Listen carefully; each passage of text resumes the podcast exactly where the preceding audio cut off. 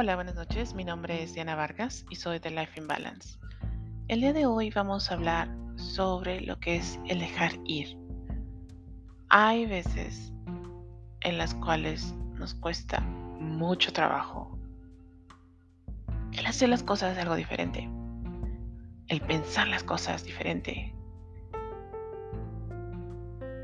el dejar ir esas ideas esas personas. ¿Y por qué te comento que el hacer las cosas diferentes? Porque estamos tan acostumbrados a veces a hacer las cosas de una misma manera. De, tenemos nuestra mente enfocada a que hay que hacer las cosas así. Primero A, B y C. Y no nos gusta cambiar. Y no queremos cambiar y no queremos dejar ir ese orden que tenemos de A, B, C. Y si alguien llega y nos dice, oye, pero es que nos puedes hacer A y C. Dice, no, o sea, no, ¿cómo? No. Y nos cuesta trabajo. Nos cuesta trabajo el dejar ir esos hábitos, dejar ir esas creencias, porque muy generalmente tenemos miedo al cambio. Tenemos miedo a qué es lo que podría pasar. ¿A qué va a pasar si en vez de hago A, B y C, tal vez no quede igual a que si nada más hago A y C? Y no, mejor quiero seguir haciendo lo que he estado haciendo toda mi vida. Y esto lo podemos ver en el trabajo, que hay muchas veces tienes tu idea de que tu forma de trabajar o que la forma en la cual uno gana dinero es vas, estudias, tienes una carrera si quieres y te metes a trabajar en una empresa. Estás trabajando en esta empresa, trabajas de 9 a 5 o X horas y recibes tu sueldo. Y son pocas las personas en las cuales se atreven a tener una fuente de ingresos diferente. A que se atreven a iniciar un propio, un propio negocio, a abrir una empresa, a tener un emprendimiento. Y es por ese miedo de que, chin, ¿qué va a pasar, no? ¿Qué va a suceder si no tengo mi sueldo fijo? Mejor no lo intento. Mejor no lo quiero hacer. No quiero dejar ir esa creencia de que tengo que trabajar en un trabajo fijo, con un sueldo fijo, con prestaciones, aventurarme, a ver qué es lo que pasa y si funciona, si no funciona, y qué voy a hacer. Y detrás de todo eso está el miedo. Veámoslo en la forma de una relación. Porque a veces, cuando se está en una relación tóxica, en una relación que nos está haciendo daño, seguimos ahí. O te vas y regresas con la misma persona. Y es en parte de la, la mayoría de las personas al miedo. ¿Qué va a pasar si no tengo a nadie? ¿Qué va a pasar si lo dejo o si la dejo? Y si no encuentro a nadie y si no tengo dónde vivir. Y empiezan esos miedos nuevamente. ¿Qué va a pasar si dejo una relación en la cual estoy mal, como también dice, ¿no? Más vale por conocido que, que otro por conocer, ¿no? Algo así va. Y también lo podemos ver en nuestros alimentos, en lo que comemos. Que estás tan acostumbrado, por ejemplo, a comer tacos de pollo con una tortilla y con pollo, y que no te gustaría comerlos con una lechuga y pollo. No quieres una ensalada de pollo, quieres tú tus taquitos de pollo. Y es porque dices, o no te atreves a probar algo diferente, pero dices, es que no sé cómo vas a ver, no me va a gustar, no me va a llenar, ¿no? Eh, se va a sentir feo el dejar de comer mis tortillitas con mi taquito de pollo. Y es esa parte de también nuevamente de ese miedo a probar algo diferente, a atrever de hacer algo diferente. De que tienes tu, tu rutina ya establecida de las cosas que comes. Y fíjate, a la prueba, checa tu lista de súper. ¿Qué es lo que consumes? ¿Cuáles son las frutas y verduras que normalmente compras?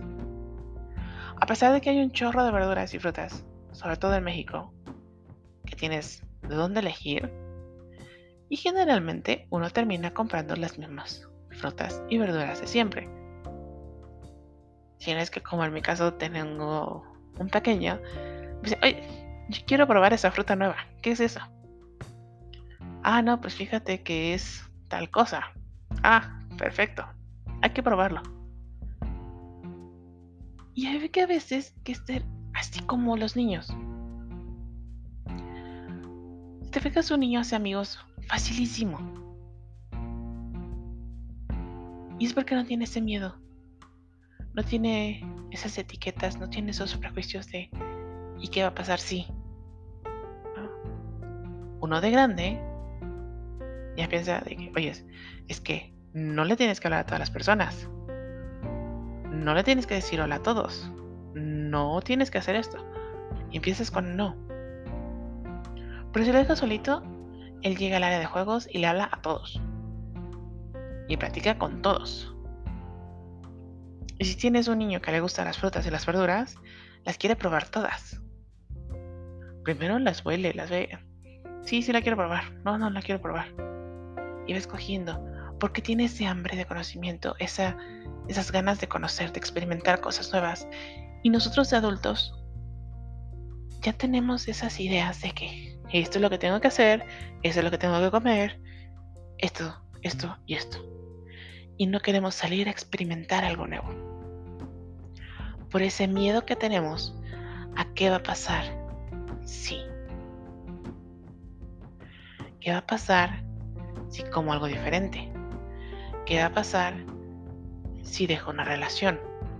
¿Qué va a pasar si me cambio de casa? ¿Qué va a pasar si hago un trabajo diferente? El tener miedo es bueno, es de humanos.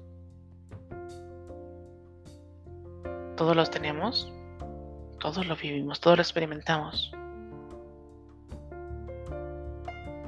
Pero también, si te quedas en el mismo lugar, haciendo las mismas cosas, comiendo lo mismo, en el mismo trabajo, todo igual.